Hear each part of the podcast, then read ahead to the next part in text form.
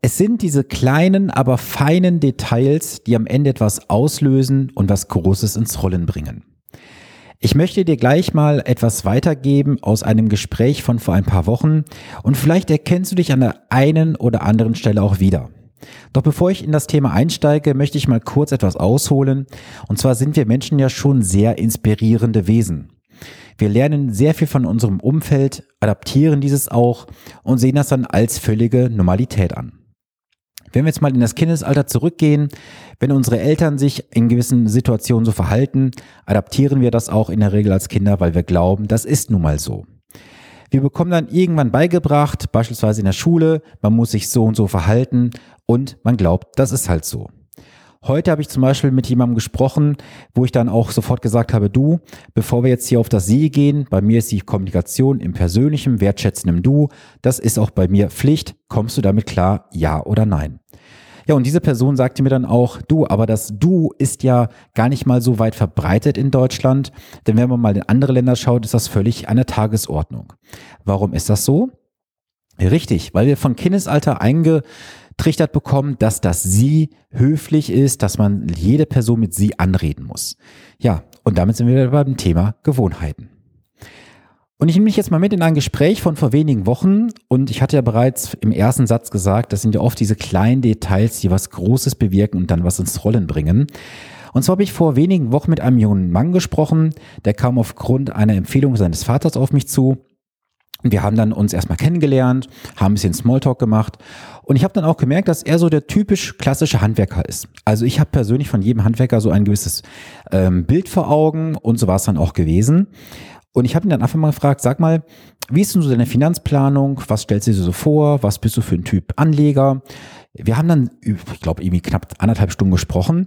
Wir waren uns auch einig, dass wir dann zusammenarbeiten werden. Und ich habe dann während des Gesprächs nochmal eine Frage gestellt, die ist so rein intuitiv auch entstanden. Und ich hatte ihn gefragt, sag mal, bist du denn auch so der typische Handwerker, der morgens zur Brötchenbude fährt und sich seinen Kaffee geholt? Er guckte mich an und fragte dann, hey, warum fragst du mich das? Sag ich, du, das einfach mal rein aus Interesse, sag mal, ist das so oder nicht? Und er sagte dann, natürlich ist das so. Ich fragte ihn, warum ist das denn so? ja, das habe ich damals schon in der Ausbildung gemacht als Azubi, immer morgens zur Brötchenbude, die zwei, drei Brötchen, Kaffee und dann ging es los auf die Autobahn. Da sind wir wieder beim Thema Umfeld. Weil er sagte mir dann auch, das haben alle Kollegen so gemacht, also habe ich es auch gemacht. Das ist nämlich wieder das Thema Spiegelneuronen. Da will ich jetzt auch nicht zu tief drauf eingehen, das können andere Menschen viel, viel besser. Was ich dir mitgeben möchte zum Thema Finanzen. Ich habe ihn da mal gefragt, sag mal, was kostet denn so ein Morgen dich, wenn du zur Brötchenbude fährst? sagte, ja, es hängt immer davon ab, was ich dann irgendwie haben möchte, welches Brötchen und so. Aber geh mal von aus, im Schnitt ungefähr 6,50 Euro am Tag. Okay.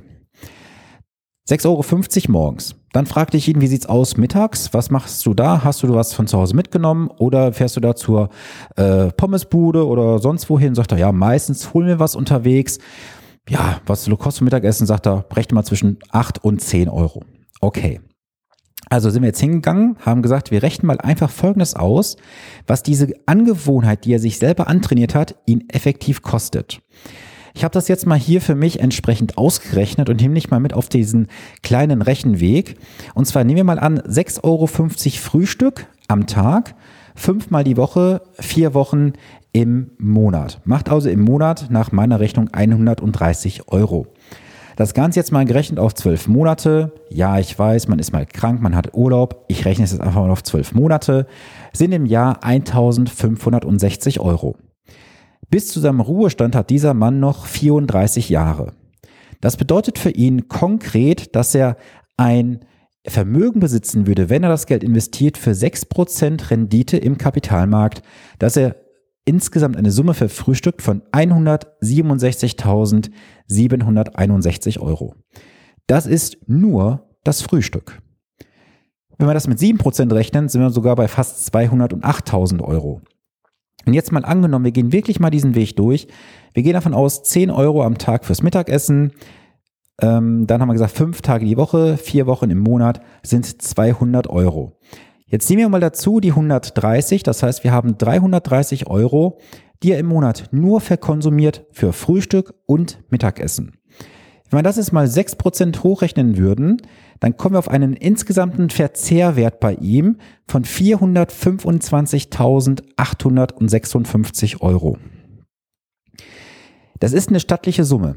Und ich habe ihm das einfach mal vor Augen geführt, was diese Gewohnheiten tatsächlich tat unterm Strich für ihn kosten.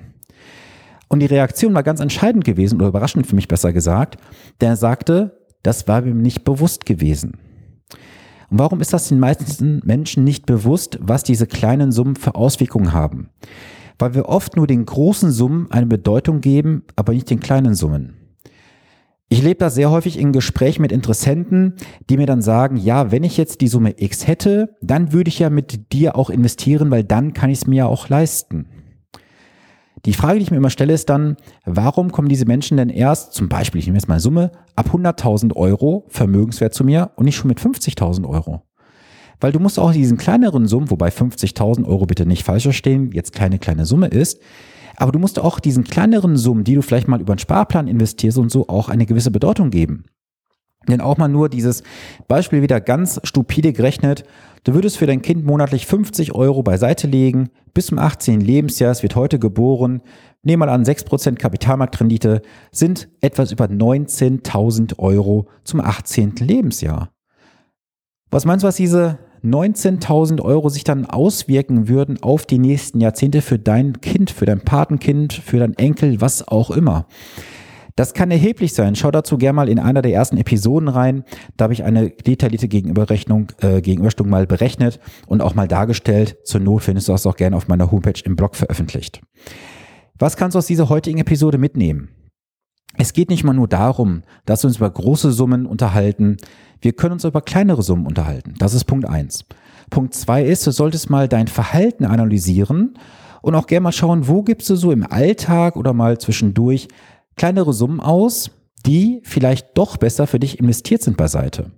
Denn mal ganz ehrlich, Hand aufs Herz. Braucht man als Handwerker jeden Morgen Brötchen? Jeden Tag eine Pommes Currywurst, ein Schnitzel? Nein. Jetzt nicht, weil ich vielleicht jetzt aktuell auch in meinem Trainingsplan, Trainingsplan drin bin mit meinem Personal Trainer, deswegen nicht. Es geht jetzt auch nicht um das Thema Gesundheit. Es geht vielmehr darum, dass wir einfach bewusster konsumieren und auch bewusster Geld ausgeben sollten. Wir sollen das Geld nicht für irgendwelche Dinge aus dem Fenster schmeißen. Und wenn es nur läppische 10 Euro irgendwo sind, die wir für eine Lizenz ausgeben zum Beispiel oder jetzt, wie in diesem Fall fürs Mittagessen, das rechnet sich auf Zeit ganz schön zusammen auf große Summen. Und auch wenn du jetzt sagst, hey Sen, das ist ja gar nicht so viel auf einen kürzeren Zeitraum betrachtet. Das kann durchaus sein. Doch sei dir über eine Sache bitte immer, ich betone immer bewusst. Eine Entscheidung für etwas ist auch die Entscheidung gegen etwas. Das heißt, entscheidest du dich für das Mittagessen, entscheidest du dich gleichzeitig auch dafür, dagegen, dass du halt dein Geld nicht investierst, in diesem Fall diese 10 Euro am Tag. Wenn du dich gegen etwas entscheidest, entscheidest du dich auch gleichzeitig etwas für etwas. Also du kannst das jetzt drehen und wenden, wie du möchtest. Ich möchte einfach nur mit auf den Weg geben für diese Woche, Analysiere mal so deine Verhaltensmuster, wo du diesen kleinen Summen keine große Bedeutung beiwiegst. Zweitens, kontrolliere mal so ein bisschen auch, wie du eingestellt bist, was du übernommen hast von der einen oder anderen Stelle, was für dich vielleicht nicht mehr passen sollte. Und ich freue mich natürlich, wenn du wie gewohnt, das ist eine Gewohnheit, die darfst du gerne beibehalten, nächste Woche wieder einschaltest. Und von daher sende ich dir viele Grüße aus Ahaus. Hab eine geile Woche. Bis dahin, dein Sven Stopka. Und zum Ende noch der kurze Hinweis. Am Donnerstagabend ist mein Online-Event. Es gibt, glaube ich, aktuell noch Stand heute zwei oder drei Restplätze. Wenn du dabei sein möchtest, schaue gerne in die Show Notes. Da bekommst du ein Ticket. Und wenn du dabei bist, freue ich mich, dich persönlich zu begrüßen. Und jetzt bin ich raus. Bis nächste Woche. Ciao, ciao.